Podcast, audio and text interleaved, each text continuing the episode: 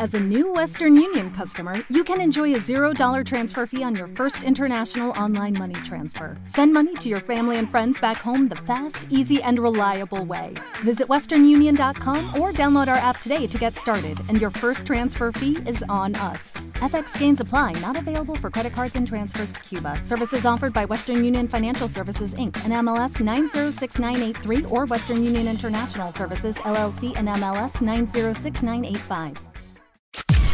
Podcast Millennium. Yo no sé si la pandemia está reacomodando muchas cosas o hizo pensar a varios sectores. Eh, lo concreto es que vamos a hablar un poco de fútbol. En la portada de Clarín dice Superliga Europea, Messi sin selección, la FIFA amenazó con sancionar a los futbolistas que participen de la nueva liga por fuera de la Champions.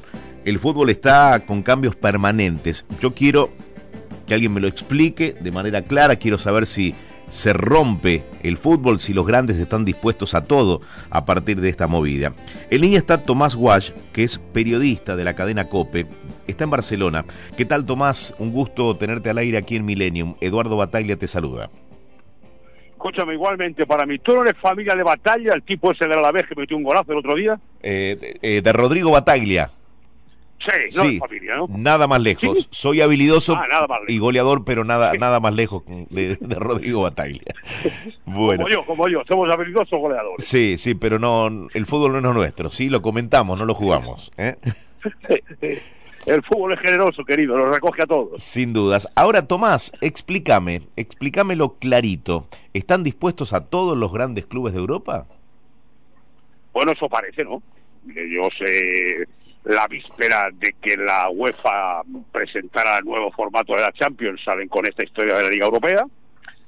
Hay la reacción que tú has comentado de estos, que si los jugadores de la Superliga no es que se quedarían sin la sin jugar en sus selecciones, los torneos de, que, ellos patrocinan, vaya, que ellos organizan. Pero bueno, ahí estamos en, no sé, un dicho en España muy claro que es ver quién me más largo, ¿no? De momento yo he montado el lío, hay una reacción, imagino que esto pues acabarán hablando a ver qué va, ¿no? Pero claro, ¿tú te imaginas un mundial organizado por la FIFA sin todo esto? Mm, no, la verdad que no. Por tanto, yo creo que, bueno, habrá que sentarse y discutir todo este asunto, porque sí, lo que es cierto que hay una serie de clubes muy muy encampanados, muy dispuestos a, a hacer esta revolución, ¿no? De, de, que, supondría esto, ¿no? Pero que no, no, no es tan sencillo, claro. Ahora, ¿hubo movidas como esta, por lo menos con la con la eh, fuerza con la que está arrancado? No, a ver, aquí lo que ayer salió el presidente del Madrid, que es el presidente de la de la, Euroliga esta de, reciente formación, sí. diciendo que todo esto tiene un, sentido en la pandemia, que ellos calculan que los grandes clubes en Europa han perdido 5.000 millones de euros. Bueno, eso es verdad, porque el fútbol ha sufrido la pandemia, pues como lo ha sufrido cualquier sector de, del mundo, ¿no? De, todo lo que tengamos organizado ha sufrido con eso. Pero esta historia la llevan cogiendo hace 5 o 6 años, que no había pandemia. Entonces que tampoco nos tomen el pelo. Aquí hay un, deseo de una serie de clubes de dar una vuelta de tuerca más a la competición europea. Eh, mucha gente teme que en detrimento de las ligas nacionales y que quieren otro modelo de fútbol, pues porque todo lo que ellos eh, reciben de la FIFA y de la UEFA, sobre todo, pues, les parece que es poco y que quieren dar una vuelta de tuerca a este asunto. Bueno, está bien. Eh, ¿Cómo acabará? Pues sí que imagino que esto tiene visos de ir para adelante. Cuando el vivo presidente del Madrid decía ayer que en principio se habla de que esto esté puesto en, en marcha en agosto, bueno, que vamos a hablar con la FIFA, ¿qué tal? Pues a saber si se puede tomar un año de, de tregua de negociación, entonces me parecería que sería muy rápido, pero que tampoco lo descarto, pero que en realidad, bueno, pues es una, una revolución de los, de los poderosos, sin alemanes y franceses de momento, el Bayern Múnich ha dicho que no quiere saber nada de eso y el Dortmund tampoco. Y que, bueno, me parece que hay, muchas cosas por, por definir, ¿no? Pero la, la idea y la intención está clara. Está bueno cómo lo definís, ¿no? La revolución de los poderosos. Ahora, eh, ¿es una pelea de poder solamente o aquí está el, el dinero, ¿sí? El margen eh, que puedan tener a partir de ahora los grandes. Siempre es el dinero, porque eso ya hablan de que solo por participar te van a dar 200 y pico millones de euros, casi 300 millones, que está el JP Morgan este, el, americano, un fondo de inversión, no sé qué más, todo es el dinero. Todo es el dinero, yo tengo esa teoría, para seguir endeudándote y para seguir pues haciendo que, lo, lo, que ahora es una locura, que valía cuatro, pues dentro de un tiempo valga seis o siete. Mm. Claro, porque la, finanza, las finanzas de estos grandes clubes en muchos casos no están en las mejores condiciones. No, pero como es natural, como es natural. Escúchame una cosa, Leo Messi le cuesta 100 millones de euros al Barcelona. Los paga el Barcelona. Mm. Claro, entonces, eh, eh, y, después vienen todos los demás, ¿no? Entonces, e, esa finanza. Yo hubo un, directivo de Barcelona, de la Junta anterior, que un día dijo muy tranquilo que el, el presupuesto de la compañía Fútbol Club Barcelona eran mil millones de euros. Si todo iba bien, ganaban dos. Es insostenible. Claro, entonces, mire usted, el fútbol no, no se ha sabido gestionar en la vida. En la vida, esto ha sido una locura increciendo que no ha parado nunca. Entonces ahora es cierto, claro, han perdido dinero, mucho dinero. El Madrid decía que tenía eh, unos, una, una previsión de 900 millones de euros de ingresos y que va a quedar en 600. Coño, ¿qué le parece poco? Mm. Entonces, claro, usted, del juego no habla nadie. Hay una cosa que dice, no, es que esto ha llegado a un punto que el, el, la juventud no, no, o sea, se está hay un desapego de la juventud por el fútbol tal y cual. Oiga, que es muy malo. Y juegan cada tres días. Mm. Yo hablaba hace un rato con Ángel Capa y me decía, esto es como el que a mí me gustan los raviolis. Mm. Como ravioles por la mañana, mediodía, por la noche. Lunes, martes, miércoles, jueves, viernes. Llega un momento en que no puede ser.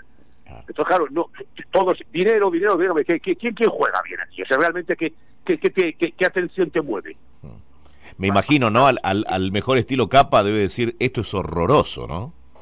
No, y tiene razón, yo creo que tiene razón. Yo pienso que la, la, la, idea de Ángel, yo le conozco de toda la vida, de cuando llegaron al Tenerife y demás, y, yo te diría que es de los tipos de cabecera míos, ¿no? Tiene, tiene toda la razón, porque al final al tuétano del asunto no se va. Claro. Oiga, usted se aburre, porque es muy malo. Entonces, mire usted, pero que eh, usted, usted me dice, va a jugar el Madrid contra el contra el Eibar. Muy bien. Oiga, ¿y un Madrid Tottenham es, es, es eh, la quinta esencia? Va a ser una locura, va a ser la, gente por la calle desmayándose de ilusión por ver al Tottenham, pero coño, es que juega todo muy mal. Es cierto. Pues a, ver, Tomás, aprovechando tu experiencia, estamos hablando con Tomás Guach, periodista de la cadena COPE desde Barcelona. Eh, ¿Vamos hacia un fútbol con menos cantidad de partidos? Eh, porque porque da la sensación, da la sensación, esto lo digo a título personal, que uno ya se cansa de ver tantos partidos y partidos de muy bajo nivel. El único tipo que yo recuerde que lo ha dicho es el Tony Cross, este el alemán del Madrid. E, es un abuso y es una locura. Este tipo no va a jugar mañana en Cádiz, como no jugó en, contra el Getafe la última jornada, porque está que se cae. Cada que haga un esfuerzo más, está roto para dos meses, se acabó la temporada. Entonces, usted, yo hace tiempo que tengo una teoría que hay un 20% de partidos absurdos, absolutamente absurdos, de club, de selección demás. Lo primero que usted tiene que hacer es racionalizar un calendario que permita que estos muchachos eh, estén en unas condiciones físicas y de coco eh, ideales para jugar a esto. Ahora, esta coña es cada tres días. Bueno, el otro día jugó el Madrid con el Getafe, con un equipo de suplentes, porque entre lesiones y el coronavirus y demás, pues el Madrid tenía ocho o diez bajas. Ahora parece que recupera tres o cuatro para mañana. Pues que vuelven a jugar mañana. Entonces, ¿usted qué, ¿usted qué espera? ¿Al Brasil de Pelé mañana? No. No, porque, no, entonces, claro, eh, eh, hay quien habla de una reducción de partidos en la de liga, o sea, que, menos participantes en las ligas europeas. Puede ser. En España ya se, se, puso la copa a un solo partido hasta la semifinal. Muy bien. Pues óigame, claro, si usted resulta que está exprimiendo el limón de una manera que es lo que decimos cada tres días en los mismos muñecos, pues claro, los muñecos se rompen. Sin dudas. Eh, Tomás, eh, digo, sin hacer futurología, eh, ¿sentís que esto va a prosperar el, el, corte o, o, este, este portazo que están dando los grandes? Yo creo que de una manera o de otra sí.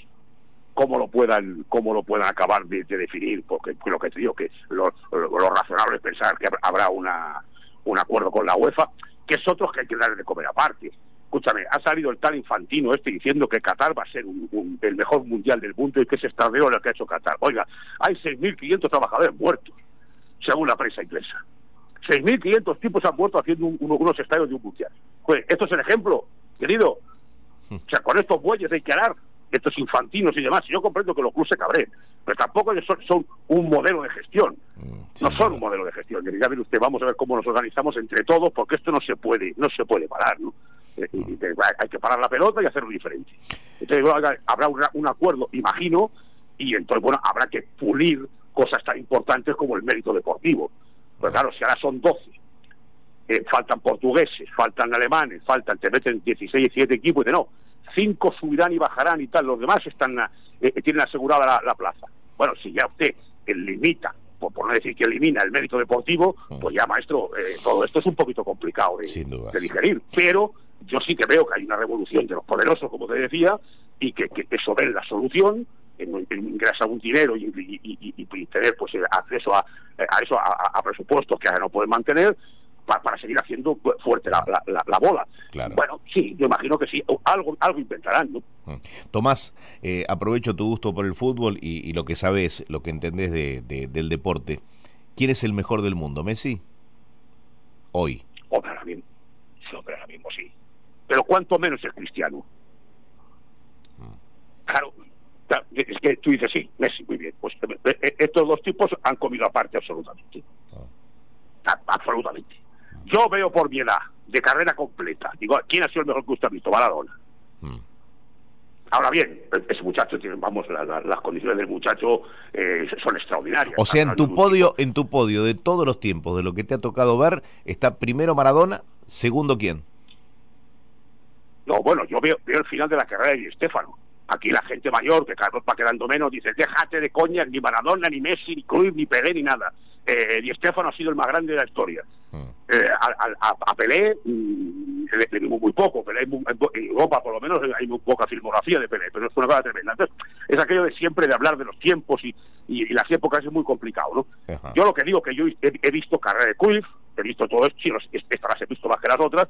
A mí lo, que, lo de Maradona me parece una cosa superstar. Ahora, este otro, dices Messi, pues está ahí Hmm. Está, estamos hablando de un tipo que va a hacer 34 años en junio y, sigue, sigue siendo el mejor del Barcelona. Sin dudas, sin dudas. Entonces, claro, este tipo, este, este, tipo, cuando dicen aquello de que comer en la, en la mesa de Messi y de Cristiano, pues no, pues no, puede comer nadie más, ¿no? Claro, son, son, otra liga, otra liga completamente diferente. son, son otra liga completamente diferente. Por lo que te digo, tú, tú vas a pretender que Argentina vaya a jugar al Mundial sin Messi, y la guerrera a jugar. ¿cómo es? Tomás, en esto no me vas a ganar. 19 grados la temperatura ahora en Buenos Aires, el cielo está casi, casi despejado y tenemos 24 de máxima para hoy. Casi primavera en pleno otoño. No, nosotros al revés. Aquí entró la primavera y, cuesta, cuesta, porque también medio nublado y demás. Como frío no, pero no es. Eh, eh, hay que esperar al mes de mayo, esa primavera en Barcelona y demás en España, pues tan, tan espectacular. Pero ahora en eso, desde luego, mucha envidia. Contame para cerrar, eh, ¿cómo, ¿cómo te está tratando el coronavirus y cómo se vive allí? ¿Pendiente de las mascarillas? ¿Pendiente del plan de vacunación? Sí, claro. La, vacunación aquí con. con una cosa que has demostrado que ha parado en, residencias de mayores y demás, lo que para esto es, la vacuna. Entonces acá hay una serie de líos que si, claro, paran una cosa, no, ahora espérase, que la, la AstraZeneca ya veremos, que la otra tal. Usted está creando una confusión en la gente cuando eso no, no, admite comparación. Oiga, hay un riesgo, coño, una aspirina hay un riesgo. Le tocó, pues mire usted, que yo, yo, me vacuné el otro día. De momento llevo siete días, no ha pasado nada. Y no sé lo que va a pasar, pero ¿cómo no se vacuna usted? Entonces estás pendiente de eso pues porque el, el daño mundial, queridos, que ya dices España, Italia y Argentina y Brasil. Tú ves, los, noticiarios, te, ponen noticias de Brasil, se te encoge el alma, ¿no? Sin duda. Pero, pero es que te, ponen, te la ponen de otro lugar y es igual. O sea, decir, mire usted, ¿cómo se puede pelear contra eso? Pues el, primer antídoto, la primera barrera es la vacuna. Sin duda. Y entonces, bueno, hay problemas con las, con las farmacéuticas, como todos sabéis, que no están sirviendo la cantidad que parecía que iban a servir y que esto pues va para acá hay una cosa muy importante el, turismo en España es una clave económica y que esto pues el, estar limpio para verano no parece será después pero bueno a medida que vaya vacunando gente vayas a inmunizando un poco esto pues la mascarilla no te nos vamos a quitárnosla eso está claro yo creo que pasa todo el año muy más o menos como aquí pero a mí me dijeron, nene, si a ti te, da el, coronavirus vacunado, pues, pues, probablemente no pasas de tu casa o de la planta de un hospital, no te llevan a la UCI. Pues eso es un, eso es una tranquilidad, ¿no? Hmm, sin duda, sin duda. Nos llevará un tiempo a normalizar todo. Ojalá sea pronto. Sí, sí. Eh, Tomás, muchísimas gracias por este contacto con FM Millennium de Buenos Aires.